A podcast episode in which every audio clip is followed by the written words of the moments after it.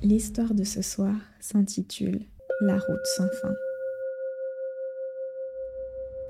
Le lampadaire apparaissait, puis disparaissait. Un autre prenait sa place. L'homme n'y prêtait pas attention.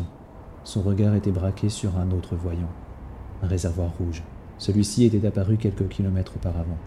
La prudence aurait voulu qu'il fasse le plein avant de partir, surtout que le chemin lui était inconnu.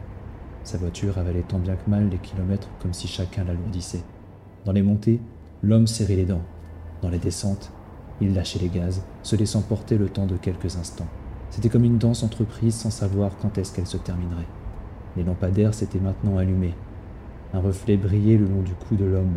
La colline suivante lui paraissait insurmontable. Ses mains se crispèrent sur le volant. Il donna suffisamment de puissance pour profiter de son élan sans pour autant vider le réservoir.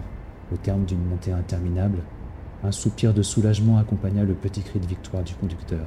Sur le bas-côté, il venait de croiser un panneau station essence. Il était sauvé. C'était du moins le sentiment qu'il ressentait. La nuit grignotait inlassablement la fin de journée quand le bâtiment apparut à quelques centaines de mètres. Le voyant du réservoir semblait rougeoyer de colère.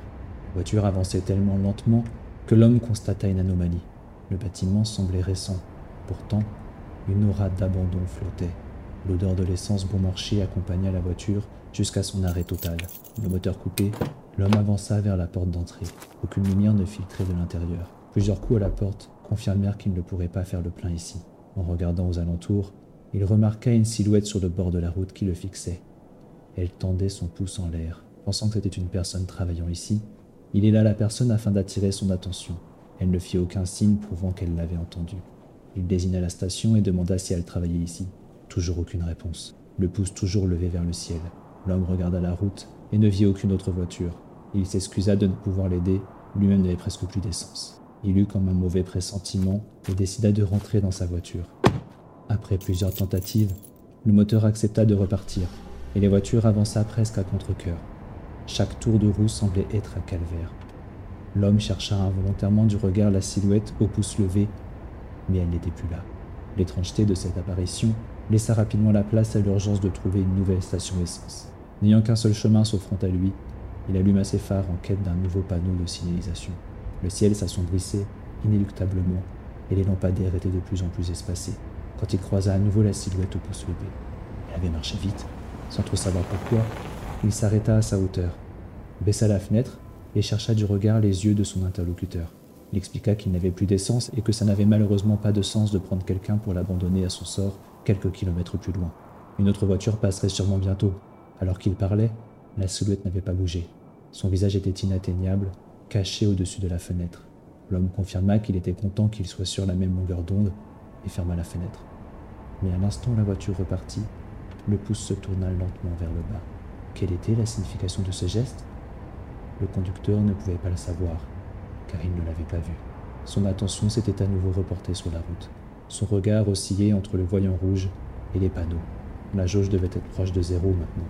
Au détour d'un virage, le conducteur manqua de sortir de la voie quand la silhouette réapparut au milieu de la chaussée. Il klaxonna pour signifier l'imprudence de la personne et fit une embardée pour l'éviter. La lumière du lampadaire l'éclaira et il vit que son pouce s'était tourné vers le bas. Le conducteur ne s'arrêta pas, car il était certain que c'était la même silhouette qu'il avait croisée plusieurs dizaines de kilomètres auparavant. Alors que la voiture s'éloignait à faible allure, la silhouette le suivit du regard en tournant sur elle-même, sans pour autant bouger une seule jambe. Mais le conducteur ne put le voir car, à nouveau, il ne l'avait pas vu. Il continua son chemin toujours plus stressé par la panne imminente, mais aussi perturbé par ce qu'il avait vu. Régulièrement, la voiture émit des bruits bizarres, menaçant de s'arrêter à tout moment.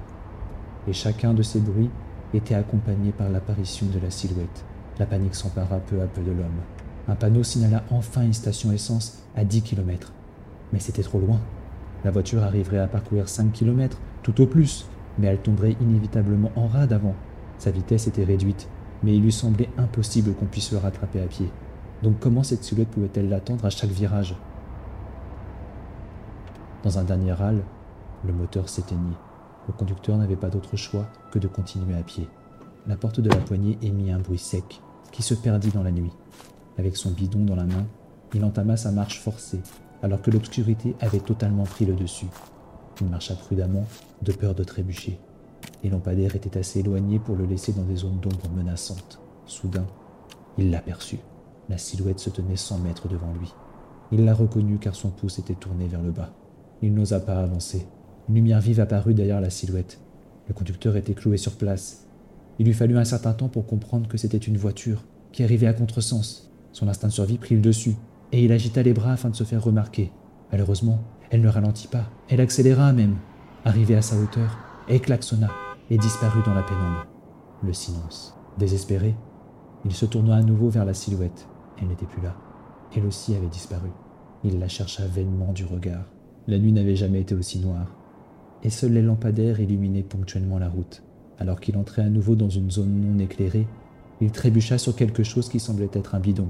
Sa chute le surprit à tel point qu'en se rattrapant, il se luxa le pouce. Hurlant de douleur, il leva la main lentement à hauteur d'yeux. Son pouce était tourné vers le bas. Dans sa peine, il ne se rendit pas compte que les lampadaires derrière lui s'étaient éteints et que la silhouette était maintenant juste derrière lui.